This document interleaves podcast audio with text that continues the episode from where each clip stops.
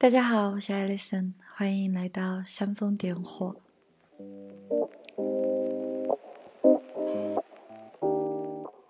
最近在和朋友聊天的时候，我们的话题不可避免的来到了 Stoicism 斯多葛学派。今天我就想跟大家一起回溯一下此前写过的一篇文章，叫做《余生皆自由》。这篇文章在微信公众号上是我第一次也是唯一一次的付费文章。其实只是当时这个功能开通以后一次有趣的尝试吧，因为付费也就一块钱。但是这一次的反思于我来说非常重要，至关重要。它算是设下了我的人生观的一个基调，同时。我在煽风点火的播客其实有做过一次心序，大家可以看出来，其实，在心序之后的内容会和最初的那种非常放松的状态会有一些不同。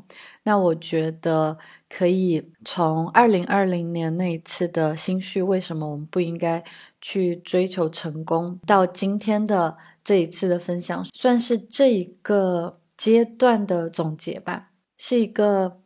关于生活哲学、人生自由方向的一个综述，因为这篇文章的副标题我给它取为“如何按照自己想要的方式度过一生”。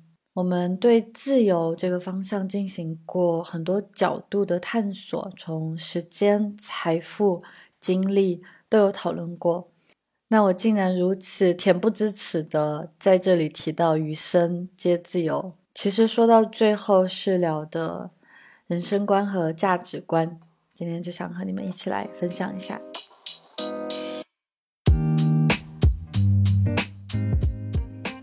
很有趣的是，和上一篇文章的开篇引用，我都借用了同一个人马尔库塞。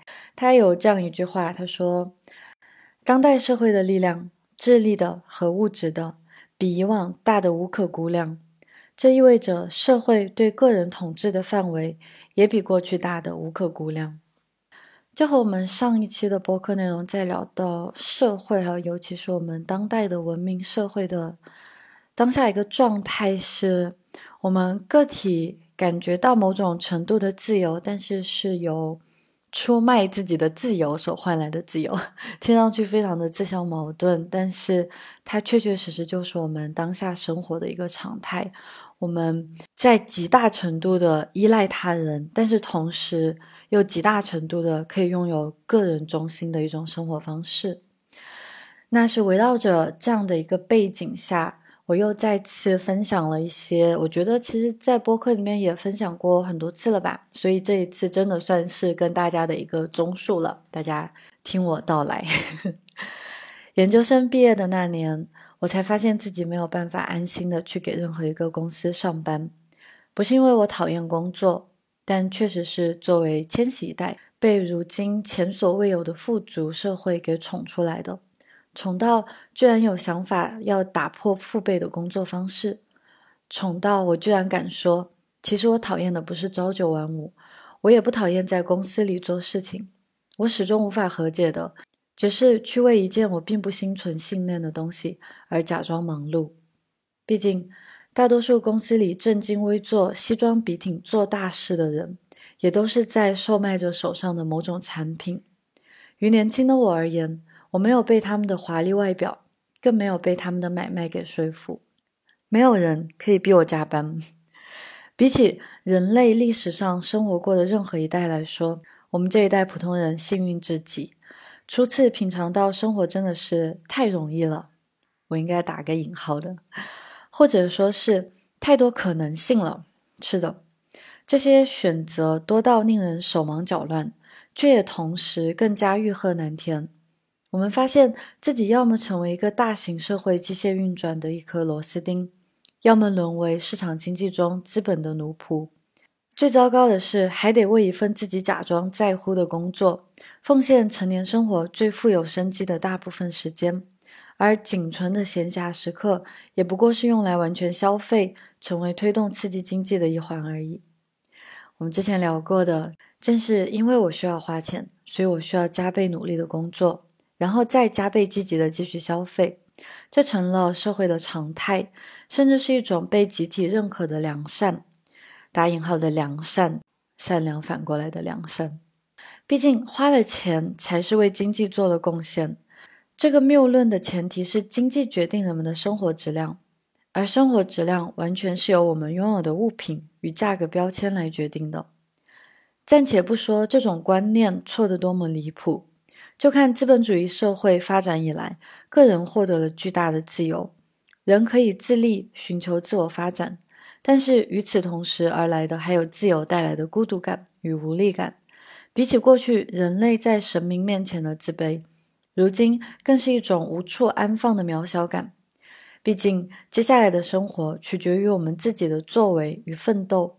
失败就等同于失败者的标签，这滋生了大量的势利眼的诞生。现代追求自由平等的社会中。我们仿佛有一个既定默认的事实，大家都听过中国梦、美国梦，它好像是建立在一个前提条件，便是我们生活在一个贤能社会，就是 meritocracy，指的是我们任人唯贤，好像成功的人是因为他们付出了努力，或者说在我们的人生观中有这样一个信条：只要我拼了命的去努力，我的成功就是牢牢掌握在我自己的手中的。这个在很大程度上赋能给普通人，让我们都对未来充满了希望。另一个层面上来说，它也令所有普通人陷入了深深的自卑感。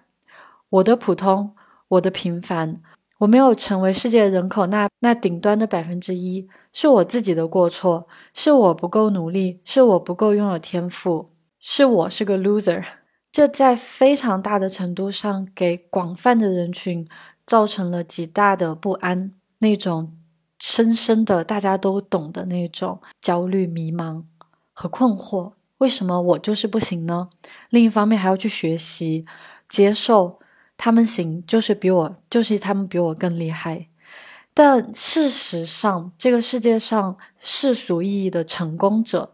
他们的成功并不完完全全取决于他们的才能，当然，他们的才能不可被否认，他们的努力不可被否认。但是，一定要说平等的话，从人类出生的那一刻就已经没有平等了，不是在受精卵整个环境、整个基因代码、整个背景的构建下已经没有平等了。我们的智商就是不一样的，加上成长的过程所拥有的那种机会。每个人都是有所不同的，所以我们并不生存在一个贤能社会当中。这个世界的成功与失败有非常大的偶然与巧合，还有随机性。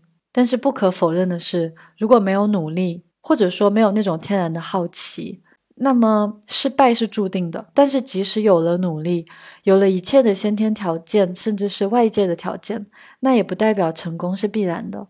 我觉得，在我们认清了。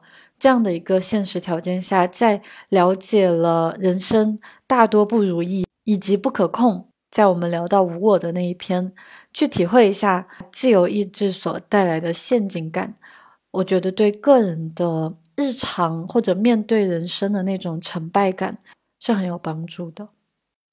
如社会心理学家弗洛姆所言，今天的人类只是把过去一直是侍奉上帝的观念。转而为侍奉现代的经济制度而已，永远成为这个大机械的奴隶。而我这篇文章想要探讨的自由和方法，是建立在对自由的狭义定义。我们都已经聊过了，自由意志已经少得可怜了。那按照当代风险管理投资人兼思想家 Nassim Taleb 塔勒布的原话来说，是这样的：我衡量一个人成功与否的标准。就是他有多少可以自由支配的时间？他这个话其实说的很有水分呢，也很有余地。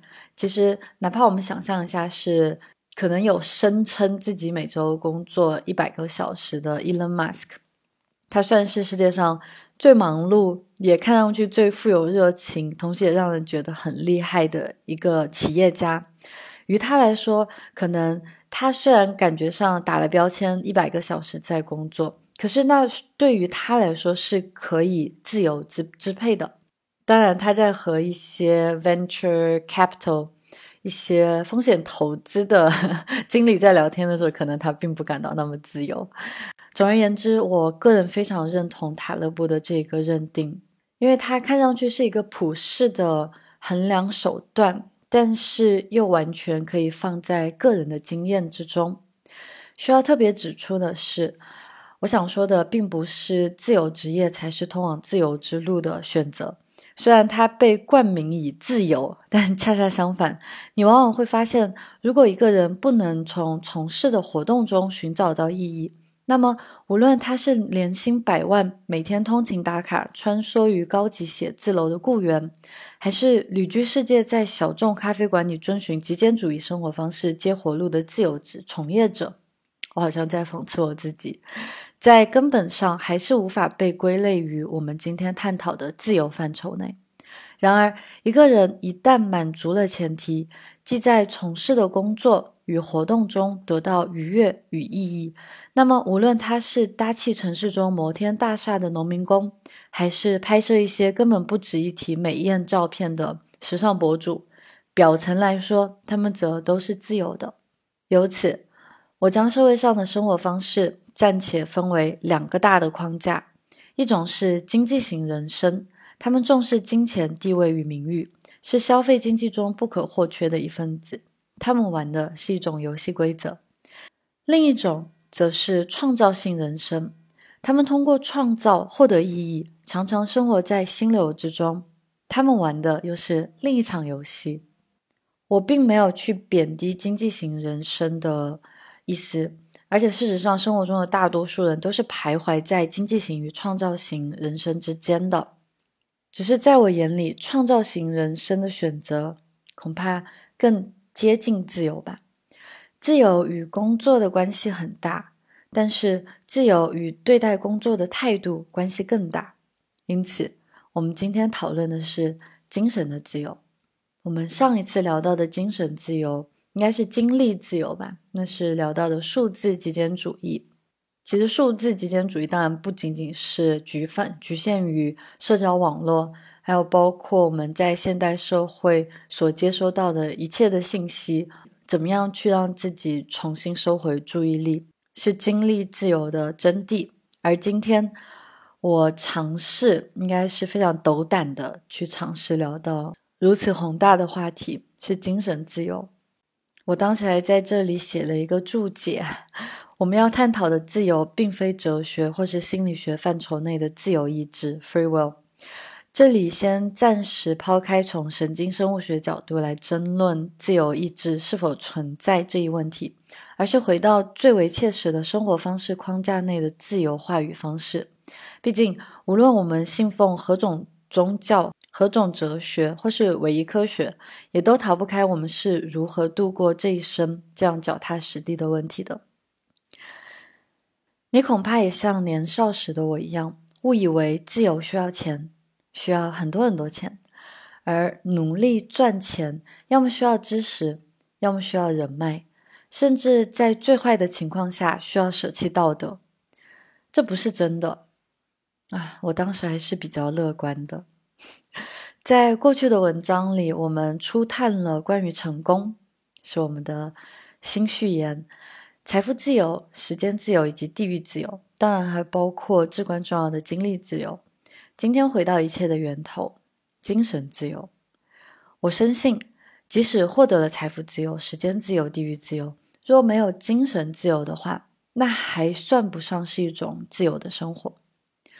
熟悉我的朋友都知道，过去这几年来，我是如何撕裂自己的生活，从痛苦与无望之中挣扎着建起一片片破碎后的自我，甚至还尝试舍弃自我，又重建一次人生。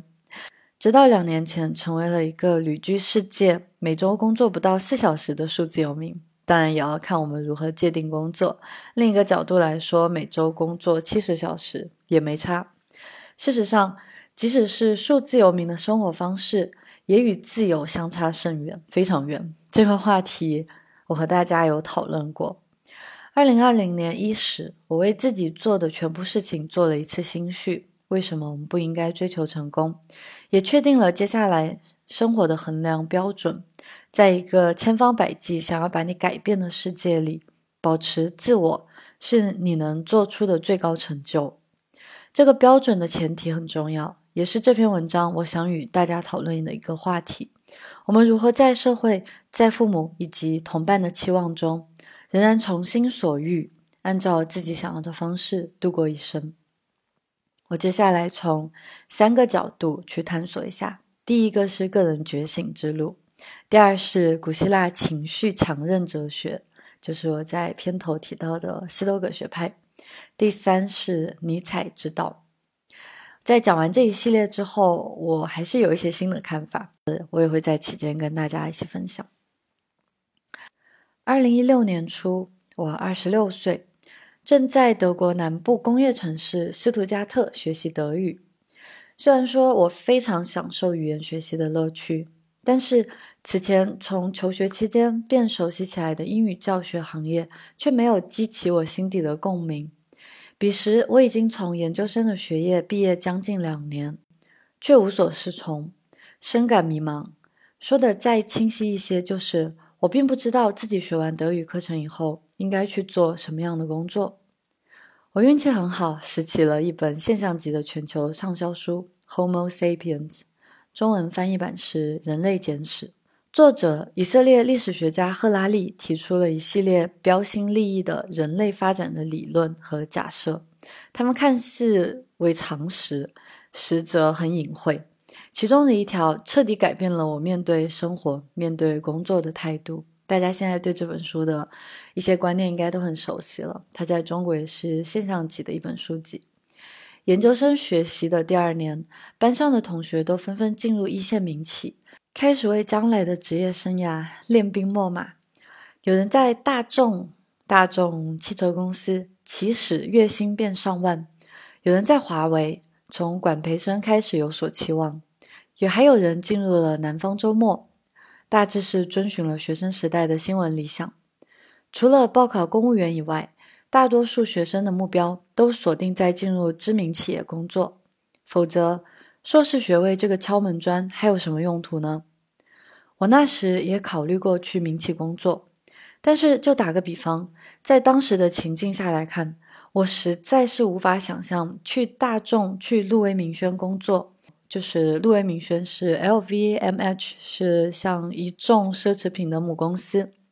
我有投过简历，也进行了面试。最后原本是应该在交联这个香水品牌开启其中的职业道路的某一个方向，但是后来的故事大家都知道，我当然没有去做奢侈品的行业。我知道做这样的工作，我在当时就无法想象做这一类型的工作。前者售卖汽车，后者售卖奢侈品。无论他们说的多么冠冕堂皇，最后也都是在做买卖，不是吗？赫拉利在书中指出，从现代商业领域来看，商人和律师其实就是法力强大的巫师。他举了一个例子，像法国著名车企标致公司，其实是并不存在的。事实上，国家、公司、婚姻、房产、金钱。等等，一切维系这个现代社会运转的基础，都不过是人类的集体想象罢了。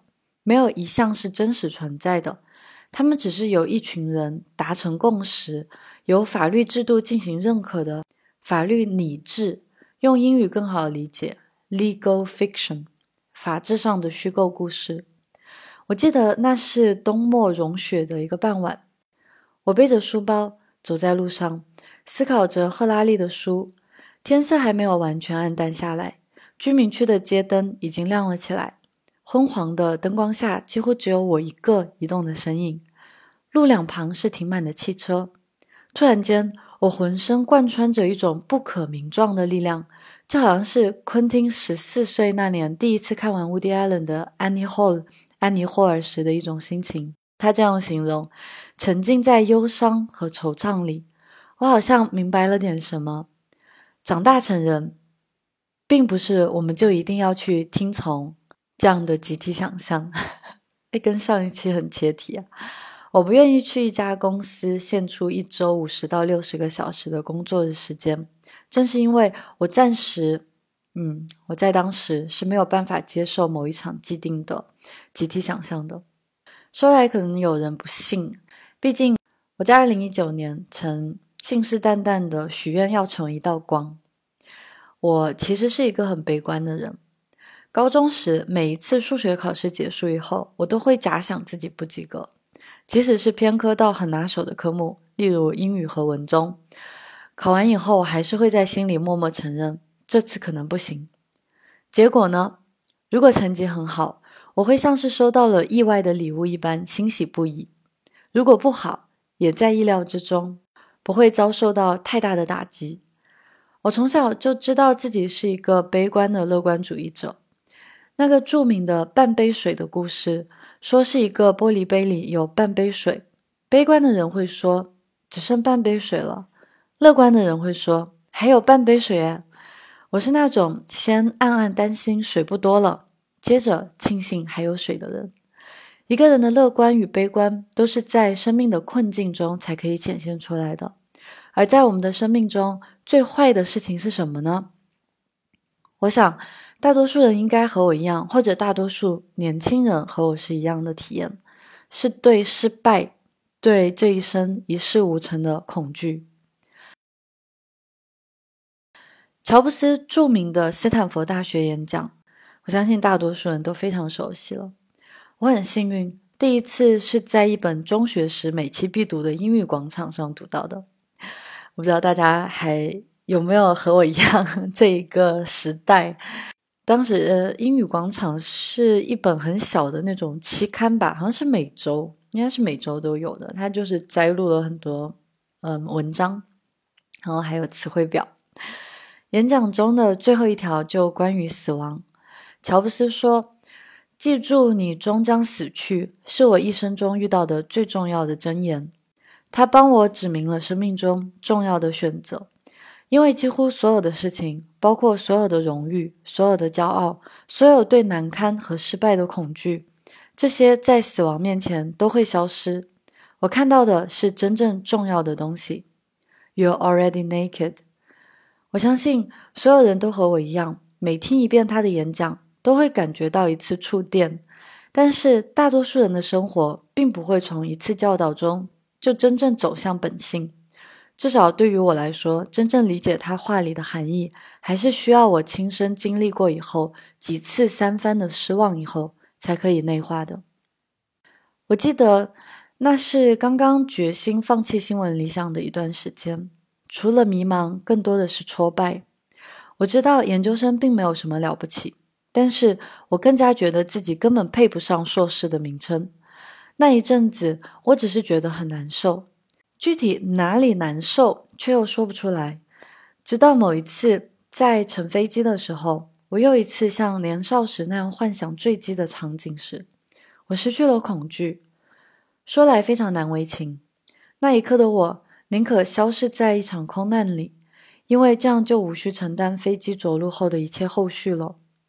待我惊恐地从这场死亡梦境中醒过来时，是我第一次发现我自由了。那样的时刻，飞机按照往常那样顺利着陆。我坐在椅子上，像是离开后又归来一般雀跃不已。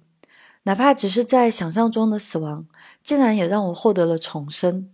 我突然意识到，我是有选择的。这个世界上几乎是没有任何不得不做的事情的。You're already naked。你自由了。我对自己说。我终于理解了这句话的含义。最坏的事情已经发生。我在二十七岁那年已经排演过一次离开人世了。我已经没有什么可以失去的了。我自由了。我知道这个理念初听起来简直可笑至极，牵强附会。但是深度体验起来，它无形中一定会将一个人推向无坚不摧，甚至是获得塔勒布口中那种创伤后成长的反脆弱的特性。如何获得这种自由？要么偶遇，要么阅读，要么实践。我想分享一下具体通达的路径。其实不得不说的是，在我个体的体验当中，我在彼时是并不知道什么斯多葛学派，也并没有去学习这些自我成长的。嗯，在学习自我成长的或者自我提升的这一类型的书籍或者这一类型的理念哲学，它给我带来的是一种整合信息的能力，而不是让我去生活的能力。所以，我觉得大家不要把我的内容当做是一种。怎么形容一种好像哎可以获得的工具？我要用这些工具，或者说我要从这里去找到一些我在人生当中还不知道的事情。我觉得我们每个人在向他人学习的时候，更多是一种验证感，还有尤其是我们自己没有经历过的东西。在悉达多 s i d a t a 描写释迦牟尼的那一本非常美好。非常美丽的书籍里面，黑塞有这样说过：“一切未受尽的苦，未获得的救赎，都会重来。”所以，我觉得我个人的分享不是不是为了给工具，或者是给一些指导性的意义，更多是我们从他人的一些失败、他人所遭受的苦难，我们可以达到一种共情感，达到一种说是嗯。不只是我一个人在经受着这些，那同时我们也可以将苦难看作是甜美的一部分，就是以悲观去取胜。我来和大家再一次回到斯多葛学派，我在此前有跟大家聊到过一次，这一次我们更深度一些吧。我也会将我的这篇文章扩展一下。斯多葛学派是古希腊一个重要的哲学。有趣的是。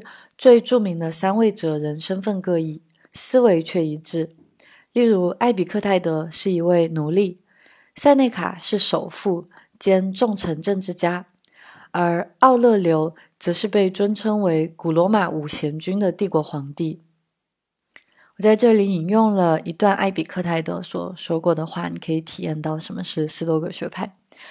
不管是什么事情，你都不要说“我把它弄丢了”。你应该说，我已经把它物归原主了，就是我没有失去什么，因为我原本就并不拥有什么。斯多葛学派的一个背景，我觉得很值得去了解一下，很值得讨论一下，因为他为什么在近些年来，他真的是在过去这二三十年来吧，好像在西方社会，尤其在西方社会卷土重来。嗯，他诞生于公元前。那他在在耶稣以前，在柏拉图、亚里士多德他们这一派之后，我们如果去稍稍了解一下西方哲学史的话，会发现一个很很有趣的现象：在柏拉图、苏格拉底、亚里士多德这一众的古希腊的哲人，在讨论的更多是一种公共意义的哲学，就是像柏拉图很多。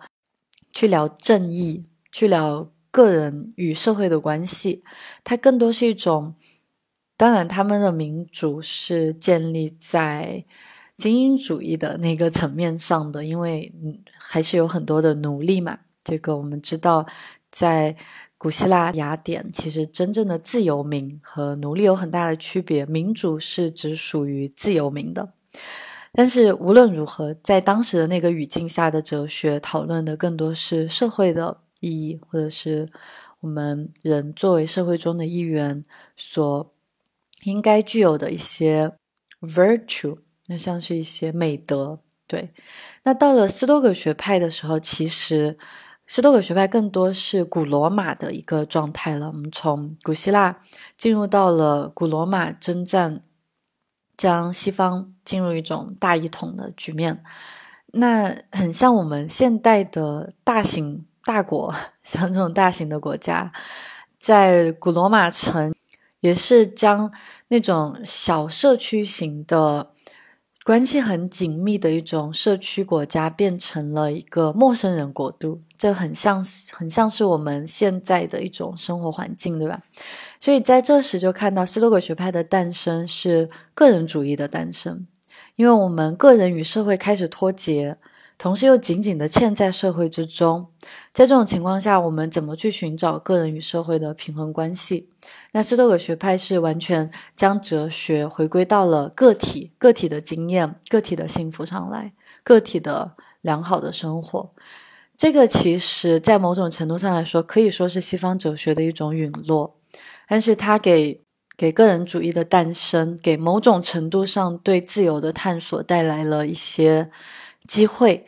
我们不能说它是进步，对，但是它是一个历程。这也可以看出来，斯多葛学派到如今和社会的关系为何越来越紧密，甚至在过去的这几十年来的心理学，大量的，尤其是临床心理学，大量的去借用斯多葛学派的一些方法。因为斯多葛学派它讨论到的是个人去面对生活的真正的一些工具性的思维方式，一种思维模型。那对于心理学其实去治疗我们当下生活的一些焦虑感呐、抑郁特征啊、负面情绪等等，它都很有效。了解积极心理学的话，会发现现在其实，嗯，对于心理治疗方面有一个分支是 CBT，就是 Cognitive Behavior Therapy，它是认知行为疗法。在很多程度上是一种正念的疗法。那我们可以看到，正念、斯多葛他们其实到最后，它的脉络是一致的。那艾比克泰德，他虽然他的身份，他从前是一位奴隶，但他后来确实是获得了自由的。他这样定义过奴性：什么样的人会成为你的主人呢？那些能够控制你拼命想要得到。或者回避的东西的人，就是你的主人。换作今天的语言，多巴胺就是我们的主人。是什么刺激多巴胺的分泌，产生渴望？朋友圈、房产中介、插播广告，还是家里的七大姑八大姨呢？诺贝尔经济学奖获得者卡尼曼洞悉了人类最古老也是最不可避免的一个根本缺陷。其实，这个在人类几千年来的智慧里，古代哲人早就发现了，那就是我们讨厌失去的痛苦，远远胜于获得的喜悦。这个我们之前有聊到过很多次了，禀赋效应，对吧？从这一点出发来看，无论我们得到了再多的财富、再丰盛的晚餐、再盛世渴望的情人，只要失去一点点，造成的痛苦可能比失去全部还要难以承受。因此，如果想要获得自由，就必须直面痛苦。我们可以从以下两个方面着手练习情绪强韧法，获得精神自由。我在文章里没有把它展开来说，我在这里就想跟大家更细节的去分享一下吧。这两个点算是斯多葛学派哲学的两个精髓。第一个有关掌控力。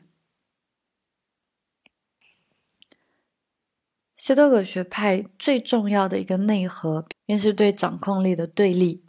什么意思呢？就是他真正认为的是，我们应该去改变那些我们可以改变的，接受那些我们不可以改变的。这一段话，我在曾经的文章或者内容跟大家都有分享过。他后来在甚至基督教的理念里也被重复过，是一篇宁静祷文。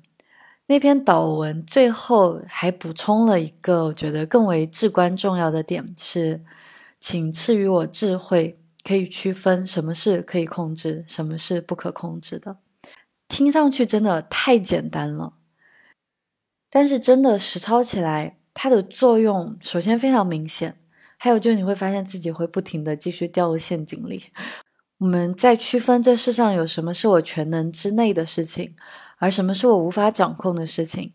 这本身就是一种什么？是一种自我观察，是一种觉醒，是一种觉察，不是吗？但是在当代社会的语境下，当代的斯多葛哲人们会将这个二分法给它细化到三分法。一是，我可以改变的，我去改变。二是我不可以改变的，我接受它。那这个三分的意思就是，我不可以改变的事情，我可以尝试去努力，即使最后的结果是仍然不可改变的，只要努力了，我就愿意接受它。这个很符合我们现代社会对效率，对我一定要去做出某些事情的这种不可磨灭的一种渴望啊，嗯，是很有效的。就是只要做出了努力，就没有遗憾，没有遗憾就可以很轻松的去接受。这是第一点，其实是真正的去认清，在世上人活着这一生，有太多不可控的事情，我们太渺小。我们甚至自由意志都少得可怜，对吧？那第二点是借由这个前提，就我们不可控的东西有很多。我们真正的练习是去学习接受，我们学习去接受生老病死。它和佛教听上去就很类似了，很相似，还有一点点那种 detachment，就是去消除执念的感觉。但是斯多葛学派并不认为说我要去解除掉那种对他物、对外物的一些执着，就是说我要切断与外界的一切关系。斯多葛学派是非常入世的一种哲学，它无需将每个人都变成僧人，所以它的操作性其实真的是非常强的。那借由这个人生是苦，在在佛学当中的一个同样的观念，那我们就要学会真正要学会的一个方法，是以悲观去自胜。我在此前跟大家有聊过，我的悲观主义在某种程度上造就了我的乐观。塞内卡这样说：在顺境中不飘飘然的人，在形势发生变化时就不会崩溃。我们详细聊一下悲观之声。塞内卡在自己的时代是古罗马的首富。我在播客当中有一期介绍斯多葛学派，有介绍过他。作为臭名昭著的罗马暴君尼禄的导师，又位居高位。然而他的名更多来源于他的强大。他这个人可不是因为金钱，更不是因为地位才强大的。对他来说，一切可能被剥夺的东西都不值得他留恋，包括财富。他说：“我们必须记住，没有钱要比那种有了钱然后又失掉了钱的痛苦会轻得多。而且，我们应该认识到，可以失去的东西越少，给我们带来的痛苦就越小。是这样的，我们现代社会中的人真的变得是拥有的东西越来越多了。那因此，我们在。恐惧在焦虑会失去这些东西的时候，就会给生活的日常带来很多那种难以形容的、不可捉摸的紧张感。塞内卡甚至将地位当然看得也非常，应该是他学习将地位也看清，因为他被流放，他被流放过，他在被发配到边疆 以外时，这样安慰他的母亲，他说：“只要有宇宙的本性和个人的德行。”这两种最宝贵的东西陪伴我们，失去的就微不足道了。他有非常著名的一句话是说：“我失去的不是地位，不是金钱，而是那些令我分心的东西，甚至包括生命。”他最后泰然自若的在暴君尼禄的命令下自杀。对于斯多葛学派来说，悲观的力量在于预见灾难。但是，并不仅仅只是思考最坏的情况会是怎样，而是明白，即使到了最坏的情况，那又怎样？即在一件要等待一个结果的事情上，先假设最坏的情况，例如烧饭时考虑着火的可能性，创业时思虑破产的结果，恋爱时更应懂得失去的后果。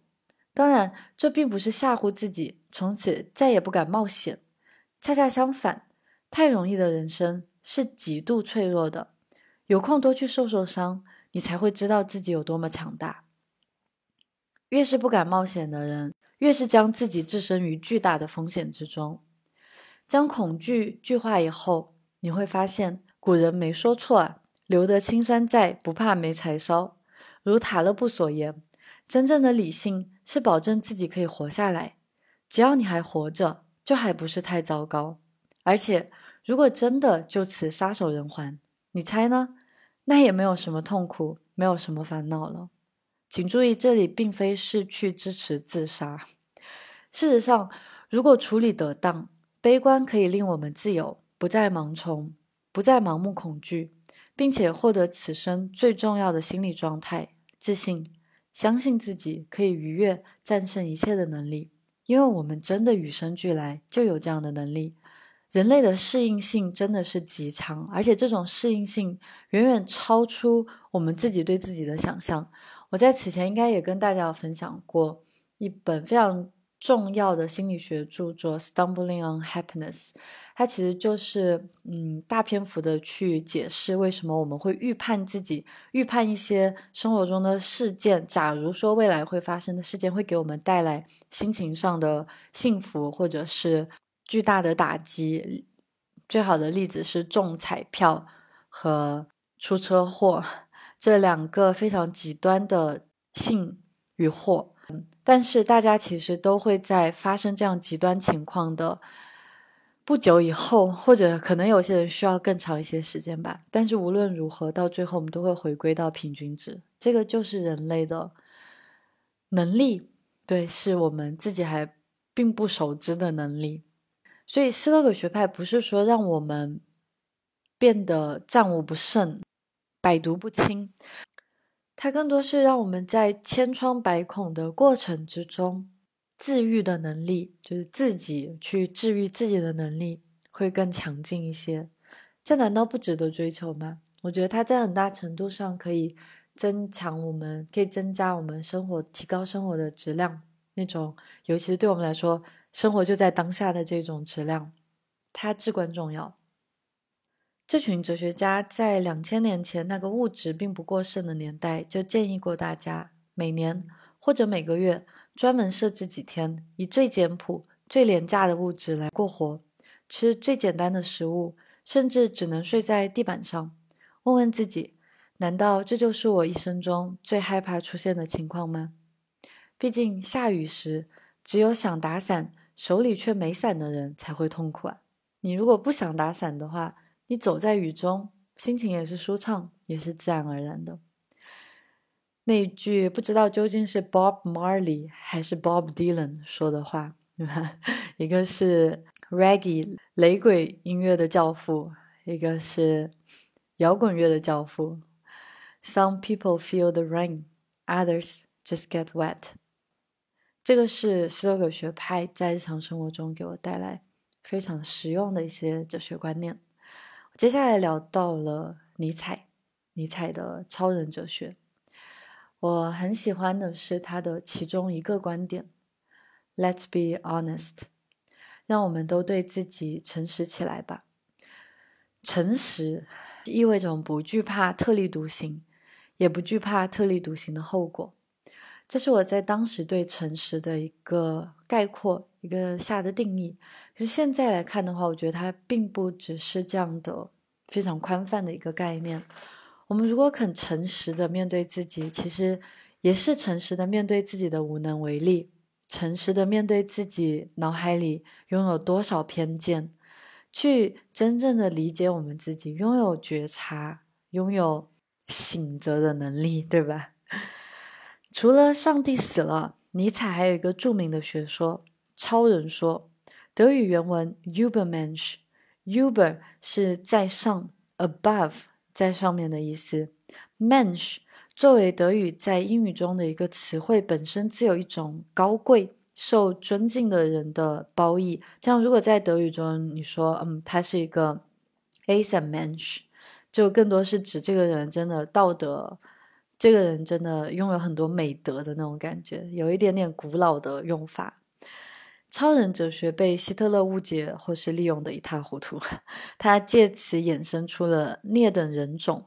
他希特勒在当时借用了很多科学，甚至是达尔文主义，对吧？以建立优等的，他是以曲解达尔文主义制造政治理想的。所以我们可以看到，一是我们真的很容易被骗，嗯。理查德·费曼他说的最经典的那句话是：“我们我们在人生当中的第一原则，可能应该是不要愚弄了自己。但是最重要的是，知道我们是最容易、最轻易被愚弄的那个人。事实上，尼采的超人是这样一种人：超人 与人不同，这个是玩语法概念了。人依赖社会定义道德，超人自我定义道德，不受拘束，力求突破。关于道德，推荐大家去了解一下尼采的主奴道德谱系学说，非常震撼。超人并不是要禁欲，也与享乐无关。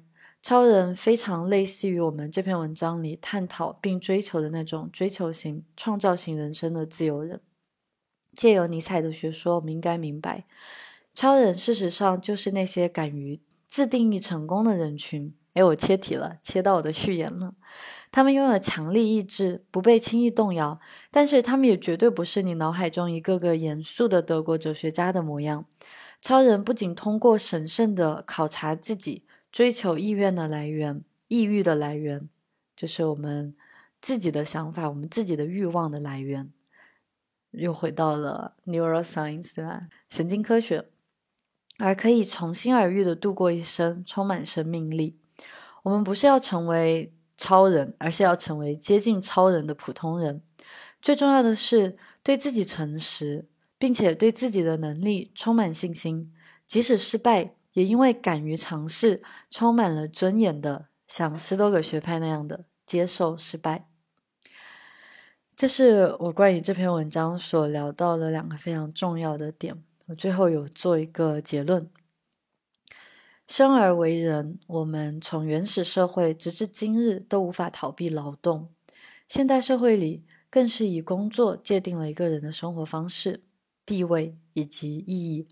我们这一代的幸运是拥有自我选择职业的能力与机会，但是在某种程度上来说，它未尝也不是一种诅咒。弗洛姆这样说道：“中世纪的人生活是很容易就有意义的，根本无怀疑的余地。一个人与他在社会中所扮演的角色是一致的，他是一个农人、一个工匠、一个武士，而不是一个偶然做了那个职业的个人。”如今的社会里，却充斥着一群不快乐、得不到满足的偶然做了那个职业的人。当然，需要说明的是，我并不是在宣扬一种不上班的浪潮。辞职并不会解决我们在工作中得不到满足的问题。重要的并非是我们做着什么样的工作，它是否很酷，是否可以赚很多钱。重要的始终都是我们是否能够将自己全然投入其间。就是这样一个简单的准则。无论是矿井下的工人、送餐的服务人员，还是企业里不知道在做些什么的白领，都可以同样获得自由。我们生活在一个极其幸运的时代，就连我这样的普通人，也是拥有掌控自己人生的选择的。真的，年轻人没有理由不去做一些自己真正想做的事情。在最近的这两年来，这些期间，还有包括最近和一些朋友的聊天，们。都探讨了一下这个观点吧，就是我在当时的这一个观点。我甚至说出了这样很矫情的一句话：如果以博主的身份来打量我的话，我觉得我做的并不成功。你们可以看到我在各个平台上有一定的关注量，但是永远都不会是主流的关注量。但是另一个角度来说，我却觉得如果。作为一个 Alison 来说，我认为自己是一个很成功的 Alison，因为我实实在在的按照自己的想法，从始到如今，沿着那一个不会让我陷入一种矛盾感，不会让我陷入挣扎感的一种工作方式在进行的。我在这期间当然也有过迷失，有过迷途，跟大家也分享过，然后包括。嗯，在很长一段时间，我都不愿意去称呼自己为一个博主，好像一定要划清界限一样。但是我现在觉得，好像我在做的事情原本就是这样的。我去分享瑜伽冥想，我把它作为工具分享给大家，可以称我为呃瑜伽博主吗？那同时，我又分享很多我在人生当中，我在这一路当中经历的挫败和一些想法，和一些醍醐灌顶的。智慧 不是我自己的智慧，是人类共通的智慧。那在这个层面上上来说，我也是一个博主。我会觉得我到最后分享的核心是一样的，包括我自己做自己的产品。我从最初到现在做的还是那些产品。其实我觉得还是挺感到骄傲的。另一方面，我也觉得很幸运，非常的幸运，因为。我在成为博主以前，这么说吧，我在获得一定的流量、得到一定的关注量以前，我同时在做了产品，它给了我非常大的自由，它和真正完全去做博主的这种身份是不同的，因为我很少会去依赖广告，很少去依赖外界对我的期盼，毕竟。我的收入来源是完全掌控在自己手中的，通过我的产品，形成了一个让我觉得怎么说，就是我自己心里感到很健康的一种方式吧，一种以谋生的方式。过去、现在到现在，快要有一年不到吧，一年不到，半年多的样子，我都没有接一条广告，没有去回任何广告的信息。在做任何广告的内容的时候，我觉得它很有趣，它当然很有趣，它打开我的视野，我去认识到一些新的创业的品牌，一些新的人群，它自身的价值是一定有的。但另一个程度上来说，我会觉得我愿意给自己这样有一个喊暂停的机会，我并不依赖于它给我带来的收入，所以在这种程度上来说，会感到感到一种。不能用自由去形容的自由，我相信听我播客的人，你们应该懂我现在在说什么。对，所以这是我的一个想法。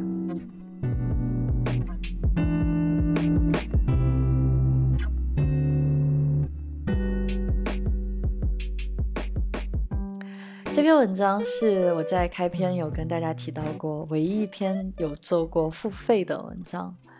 其实我做的产品当然是要付费的，对吧？包括瑜伽的有某一些课程，或者是冥想的课程。我觉得大家都是本着一种好像想要去支持、支持这种惺惺相惜的内容的一种感觉。我个人觉得很幸运，也觉得很感激。我并不会因此而暴富，但是你们真的给了我可以继续生活下去的一个机会。所以，如果这篇文章很便宜，一块钱，而且大家是通过好像苹果支付还要抽百分之三十的提成哦，我当时也是惊呆了，有百分之三十的提成，很高。其实有兴趣的话，如果想要溯源的话，可以在公众号“醒 awake”，就是觉醒的那个醒，英文的 awake，醒过来，可以找到这篇文章，名字就是《余生皆自由》。现在有。四百五十一个人，哎，我自己也付费了，我当时付费进去留言的，所以有四百五十个人的支持，我觉得很感激，还有很多人的赞赏。对，如果你希望对我的内容做出一些支持，当然收听、关注、评论、转发、分享给你觉得也会给他们带来一些慰藉或者是一些启发的朋友们，我就已经感到非常的感激了。然后。谢谢你们在这里，这算是我们一个阶段性的结束吧。从心绪，我们为什么不应该去追求成功，到今天的余生皆自由，希望可能带来一些启发。在未来的播客里，或者未来的文章里，会分享一些更跟生活相关的，会有一些新的、一些新的内容吧，然后一些新的探索。谢谢你听到这里，我是爱丽森，我们下期见。